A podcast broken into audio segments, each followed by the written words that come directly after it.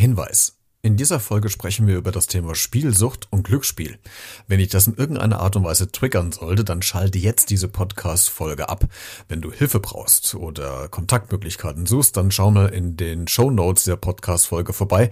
Da habe ich dir ein paar Sachen verlinkt. Heute in der Folge. Ich war Gott sei Dank nie so. Ich habe mir mal Geld von Freunden geliehen und habe denen das auch zurückgezahlt aber ich, ich habe nie meine Eltern beklaut, ich habe nie irgendwelche Straftaten begangen. Da, da wusste ich, da gerät man noch viel tiefer nach unten. Und ähm, ich habe einen relativ klaren Verstand trotzdem noch gehabt und für mich kam das gar nicht in Frage, das zu tun, irgendwen zu beklauen oder eine Straftat zu begehen. Hallo und herzlich willkommen zu dieser neuen Podcast-Folge.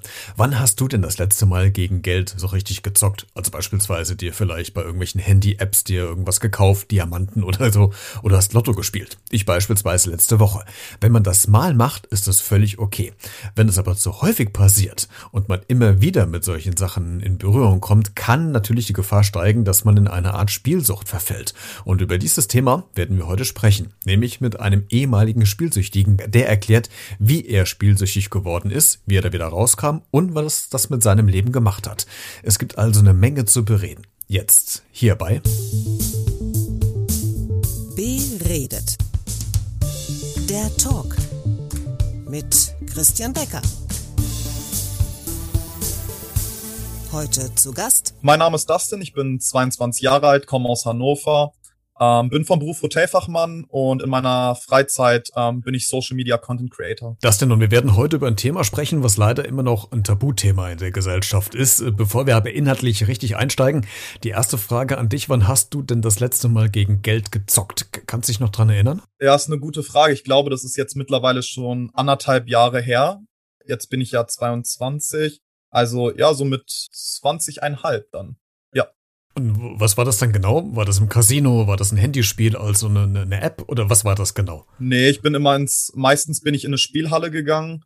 Ähm, meistens in eine Merkur-Spielhalle, aber ich war auch ab und zu halt im staatlichen Casino. Wir sprechen ja heute über das Thema Spielsucht, weil du ein ehemaliger Spielsüchtiger bist. Welche Art von Spielsucht hattest du denn in der Vergangenheit? Kannst du das so ein bisschen beschreiben vielleicht? Ähm, also ich war automatenspielsüchtig, ähm, insbesondere die von der Merkur AG ähm, war da halt in den Spielhallen, hab da ja, verschiedene Spiele gespielt, mit, natürlich mit einem Geldeinsatz und äh, ja. Wie ist das denn bei dir überhaupt entstanden? Also wenn du mal so zurückblickst in die Zeit, wie hat es denn überhaupt angefangen mit dieser Spielsucht? Ist man da einfach mal in die Spielhalle mit den Kumpels aus Neugier reingegangen, hat mal an einem paar Automaten ein paar Hebel runtergezogen? Wie beginnt eine Spielsucht? Wie hat das bei dir angefangen? Entstanden ist das an meinem 18. Geburtstag. Ähm, mit den Jungs war man in der Kneipe, hat erstmal ein paar Bierchen getrunken und ähm, ja, dann hatte man schon ein gutes Level erreicht und natürlich mit so einem Alter dann ähm, hat man das schon öfters gesehen. Man wird da ja auch sehr oft konfrontiert in den Werbungen im Fernsehen. Ähm, und dann dachten wir, ja, gehen wir halt ins Casino, zocken wir eine Runde entspannt, jeder mit einem Fuffi rein. Ähm, paar Automaten gespielt und ja, das war halt der Start dann halt in eine negative Karriere. Und wie hat sich das dann äh, weiter bei dir entwickelt? Bist du dann immer wieder in die Spielhallen rein, immer mit kürzeren Abständen oder wie muss man sich das vorstellen? Ja, also schon, man ist schon ja, zweimal die Woche auf jeden Fall spielen gegangen. Besonders war halt das erste Mal, wo ich spielen war mit meinem 18. direkt halt der Mega-Win war von 5.500 Euro. Aus 50 Euro 5.500 Euro. Oh, wow. Und das hat halt einen angefixt. Man wollte halt aus diesem Geld noch mehr Geld machen. Und dann ist man natürlich so naiv und geht weiterspielen, anstatt das direkt zu beenden, so. Ja. Ja, und dann war man halt zweimal die Woche spielen. Ja, und das hat dann halt seinen Lauf genommen. Ab welchem Zeitpunkt, ich weiß, vielleicht kannst du es festmachen, ich weiß nicht, ob man es überhaupt noch festmachen kann, aber ab welchem Zeitpunkt hast du denn das Gefühl gehabt, hoppla, das geht mir jetzt völlig außer Kontrolle, das, das rennt mir durch die Finger, dass ich da überhaupt gar nicht mehr weiß, was ich, was ich gerade mache. Gab es den Punkt und wenn es diesen Punkt gab, wann gab es den dann? Das ist eine sehr gute Frage. Ähm, also ich glaube, so nach zwei, zweieinhalb Monaten habe ich dann gemerkt, scheiße, ich bin, ich bin süchtig. Ich, bin süchtig danach, nach diesem Gefühl, da reinzugehen in diese Spielhalle, sich an Automaten zu setzen, sich ein Getränk zu holen. Man kommt da mit netten Leuten ins Gespräch. Die Automaten machen schöne Geräusche, also schöne Geräusche in Anführungszeichen, kommen schöne Bilder, man kann die Leiter hochdrücken. Da entstehen Glücksgefühle. Die, die ganzen Verluste, die verdrängt man, weil ein Verlust ist, ja, der ist halt weg, ne? Und dann möchte man mit dem nächsten Drücker probieren zu gewinnen. Und äh, ja, das hat halt diesen Suchtfaktor bei mir ausgelöst. Und wenn du bei diesem Suchtfaktor nochmal bleibst, das denn, äh, um das zu verstehen als jemand, der das nicht nachvollziehen kann, äh, weil ich mich mit diesen Sachen nicht beschäftigt habe in meiner Jugend. Was war denn da konkret die Sucht? Du hast eben ein paar Sachen angesprochen. War es die Sucht, quasi was zu gewinnen? War es die Sucht, immer auf Risiko zu gehen, weil das gibt einem ja auch einen Adrenalinkick? Oder war es einfach die Sucht von diesen Räumlichkeiten, von, von diesen Menschen, die man, die man kennt, die die gleichen Interessen haben? Kannst du das irgendwie näher eingrenzen, was die eigentliche Sucht eigentlich dabei ist? Mm, auf jeden Fall. Also die eigentliche Sucht ist das reine Spielen an sich, dass es halt wirklich Spaß macht, dass man wirklich diese Farben und diese Töne hat und die zusammengeführt einen krassen Gewinn ergeben können. Natürlich will man, geht man auch in eine Spielhalle, um Geld zu gewinnen, ne? Weil welcher Süchtiger geht nicht in eine Halle nur, weil es Spaß macht? So, die wollen Geld gewinnen. Und wenn man dann einen Verlust hat, dann denkt man sich so, ah, mit diesem Verlust setze ich neues Geld rein, um meinen Verlust auszubaden, um einen neuen Gewinn zu machen. Also ganz paradox. Jetzt habe ich mich so ein bisschen äh, eingelesen, das Thema in Vorbereitung auf das Gespräch heute und ähm, was immer wieder auftaucht, wenn ich äh, solche Berichte gelesen habe oder von, von Betroffenen, äh, von ehemaligen Süchtigen, äh, dann haben die eine Gemeinsamkeit, nämlich, dass sie irgendwann gemerkt haben, dass sie auch ihr eigenes Verhalten äh, verändert haben. Gab es da auch einen Punkt, wo du gemerkt hast, hoppla, ich bin nicht mehr der Dustin, den ich vielleicht noch vor einem Jahr oder vor zwei Jahren war? Ähm, also man ändert natürlich sein Verhalten in gewisser Hinweise. Ähm, ich habe meine Mutter angelogen, habe gesagt, ich bin bei einem Kollegen FIFA spielen, aber in echt bin ich in die Spielhalle gegangen. Natürlich war ich danach immer ein bisschen gerädert und ähm, auch ja, traurig wäre das falsche Wort. Man ist sauer, man ist wütend, man ist enttäuscht von sich selber. Auf der anderen Seite ist man auch irgendwie ein bisschen erleichtert, dass das Geld weg ist. Ähm, dann kommt man nach Hause und muss halt einen auf scheinheilig tun, es ist alles, es sei alles gut. Und natürlich ändert man da sein Verhalten. Und das ist ja eigentlich das Paradoxe, dass man auf der einen Seite so Glücksgefühle hat und auf der anderen Seite direkt schon wieder in irgendwelche Schuldgefühle vielleicht rein verfällt, oder? Ja, das ist das Problem. In dieser Halle sind keine Uhren, es ist dunkles Licht, diese ähm, Musik und auch die Bilder, die da sind. Ähm, da stecken ja richtige Psychologen bei der Merkur AG hinter und bei den ganzen, bei der Spielindustrie, weil die fixieren sich natürlich darauf, wie kann ich die, ähm, die Psyche des Menschen negativ, positiv beeinflussen. Und wenn man denn aus, aus der Spielhalle rausgeht und den ersten frischen Windzug merkt, dann merkst du, dass du wieder in der Realität angekommen bist und dass das alles, was du getan hast, Kacke war. Also eine absolute Scheinwelt, die sich da in diesen Räumlichkeiten auftut. Und wir müssen dazu sagen, dass es natürlich nicht nur Merkur betrifft, sondern ganz viele äh, Spielenhallenanbieter ähm, auch. So, wir wollen uns ja nicht auf diesen einen konzentrieren, auch wenn es vielleicht der war, auf jeden Fall. wo du quasi deine, deine Erfahrung gemacht hast.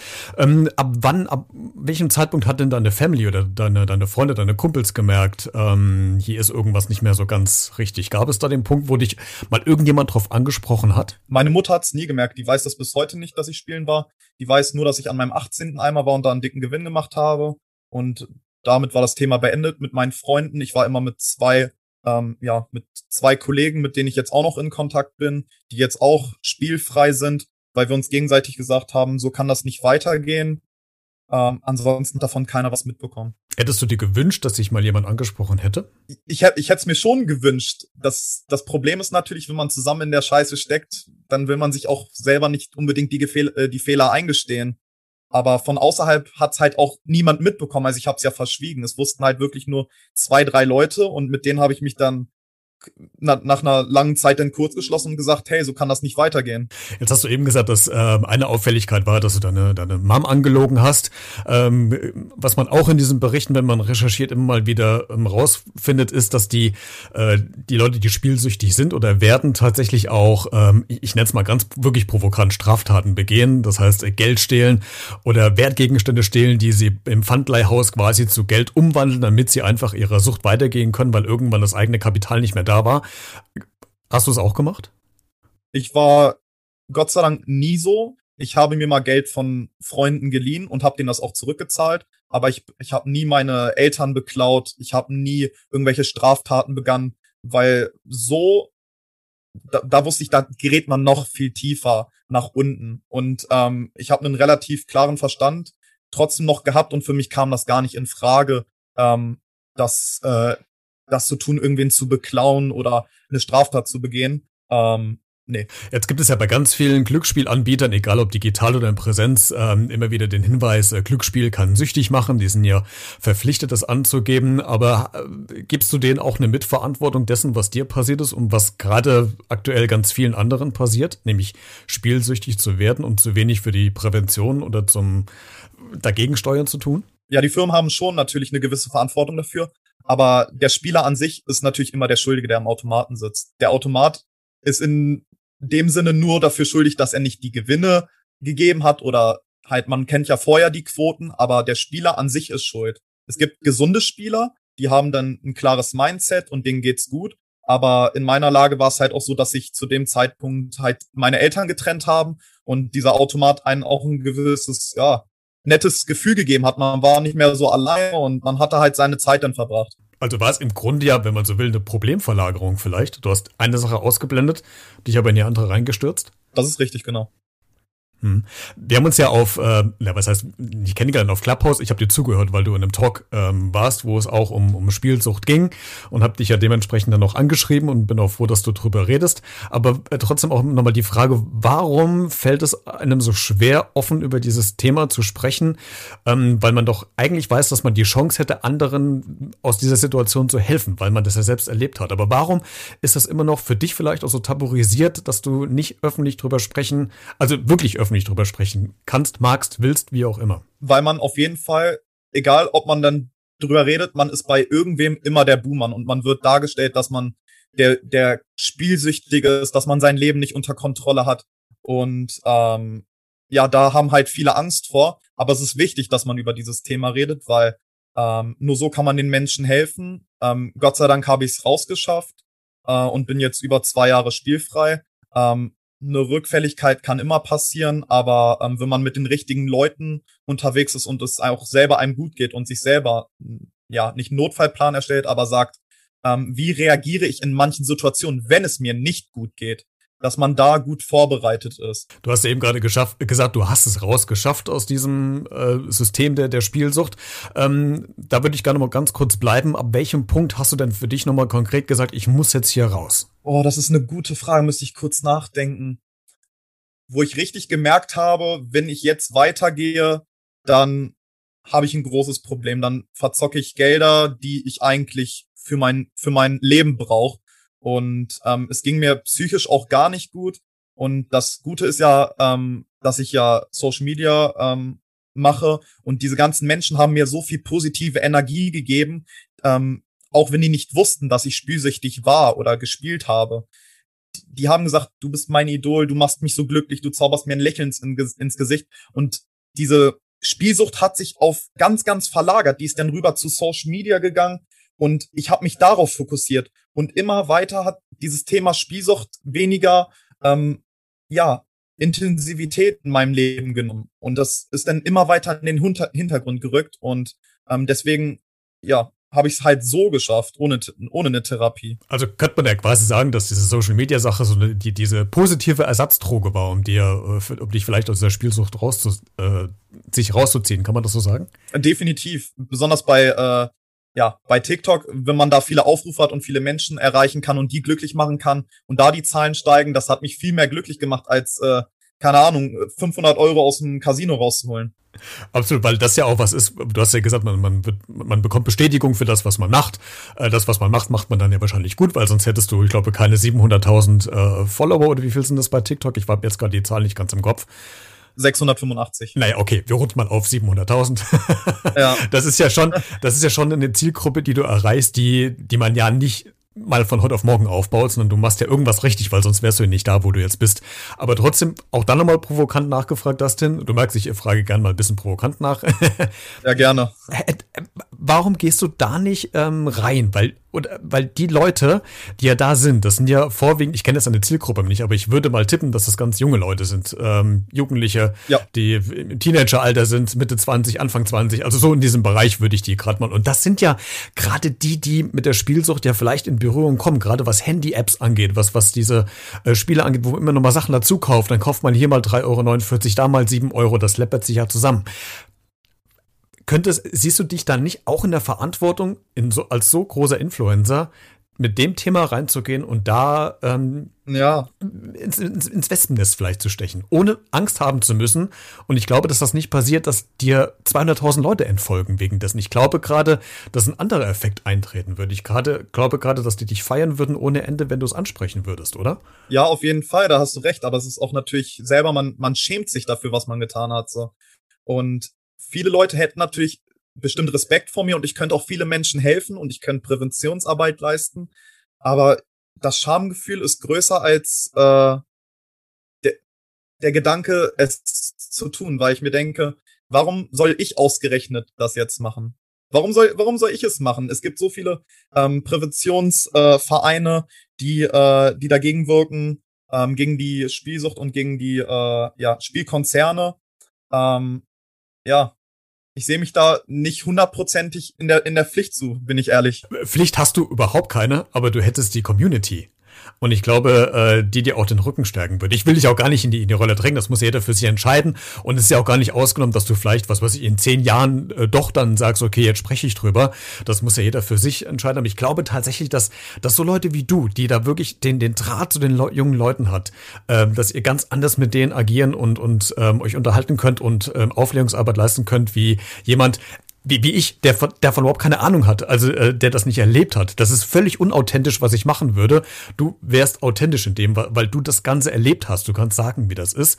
Ähm, deswegen finde ich es so spannend äh, und noch zu sehen, äh, wie tabuisiert dieses Thema ist und wie schwer einem das doch noch fällt, in der Öffentlichkeit darüber zu sprechen. Von daher bin ich ja total froh, dass du, äh, dass wir das hier über diese Podcast-Format äh, machen und dann natürlich auch ähm, das ein bisschen nach außen tragen. Aber welchen Ratschlag, äh, das denn vielleicht zum Schluss, welchen Ratschlag hast du für Leute, die entweder gerade in der Situation stecken, selbst spielsüchtig zu sein oder auf der anderen Seite Angehörigen von jemandem sind, wo sie merken, hoppla, ich glaube, da bewegt sich was in eine Richtung, wo es nicht hinge hingehört. Was würdest du der einen Partei oder der anderen Partei raten, wie man sich verhalten soll? Sollte man sich Hilfe holen? Was, was sagst du da? Ja, also den Spielern kann man nur empfehlen, dass sie sich wirklich Hilfe holen, mit Freunden darüber reden. Mir hat es massiv geholfen, mit Freunden darüber zu reden und sich halt wirklich eine Pro- und eine Kontraliste zu erstellen, zu sagen, was habe ich für Vorteile dadurch und was habe ich für Nachteile dadurch. Und jeder, der das machen wird, der wird sehen, die, die Liste der Kontrapunkte wird viel länger sein. Ähm, den Familienangehörigen, falls die merken, dass da irgendwas schief ist, ähm, man kann sich auf jeden Fall an Vereine wenden. Es gibt äh, gewisse Hotlines, wo man sich melden kann, auch in Bezug, weil natürlich sich auch Leute äh, ja, suizidieren. Gibt es auch Leute, die damit nicht mehr klarkommen, die Haus und Hof verspielt haben. Ähm, aber ich kann nur sagen, wichtig ist über das Thema reden. Und auch nochmal in Bezug auf die Frage davor war, ähm, ja, warum ich nicht der ähm, jungen Community helfe. Du hast mir auf jeden Fall in, in kleinen Zwiespalt gebracht. Ich würde gern, ich würde super gern darüber reden. Und ich, ich überlege auch, vielleicht in der Zukunft darüber zu reden. Aber es, dieser Zwiespalt, dass meine Schwester das sehen könnte, eventuell, oder meine, meine Mutter und vielleicht, ob die diesen Podcast hören, es wird früher oder später eh rauskommen, ähm, ist halt dieser Zwiespalt. Man möchte gern helfen, man möchte gern nicht, dass die Eltern dann enttäuscht sind und das mitbekommen. Ähm, aber ist auf jeden Fall eine sehr interessante Frage. Ja. Absolut. Und das muss man dir auch zurechnen, dass du das für dich entscheidest, wie du wann was damit sagst und wie du damit umgehst. Äh, letzte Frage, das denn für heute, wenn du ähm, jetzt und auch noch in Zukunft an diesen Spielhallen oder Spiel Höllen vorbeigehst, mit was für einem Gefühl äh, schlenderst du da an der Straße entlang? Ist es eher der Stolz, es geschafft zu haben, da rauszukommen? Ist es eher dann nochmal äh, so dieser innerliche Drang, ah, ich guck vielleicht doch nochmal rein oder gehst du mit dem Stinkefinger vorbei? mit was für einem Gefühl gehst du an solchen Läden vorbei? Ich gehe da auf jeden Fall äh, mit Stolz dran vorbei, dass ich sagen kann, dass ich nicht mehr da rein muss, weil ähm, mein Gehirn hat mich dazu gezwungen, da reinzugehen, weil ich da total äh, ja, man bekommt dann eine tierische Gehirnwäsche von den Automaten.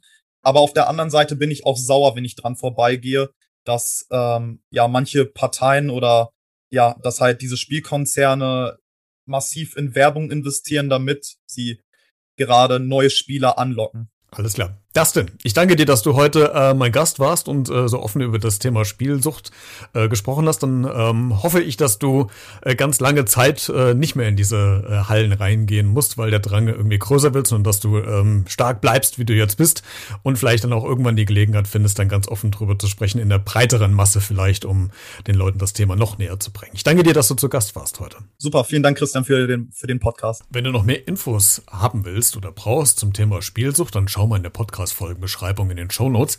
Da habe ich dir Verlinkungen reingesetzt, da kannst du dich noch weiter informieren, beziehungsweise bekommst da Kontaktdaten, falls du vielleicht jetzt auch in der gleichen Situation stecken solltest wie das denn.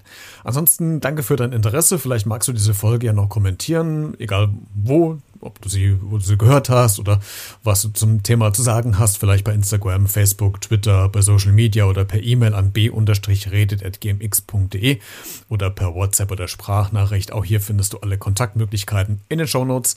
In diesem Sinne, bis nächste Woche, bleibt gesund und neugierig.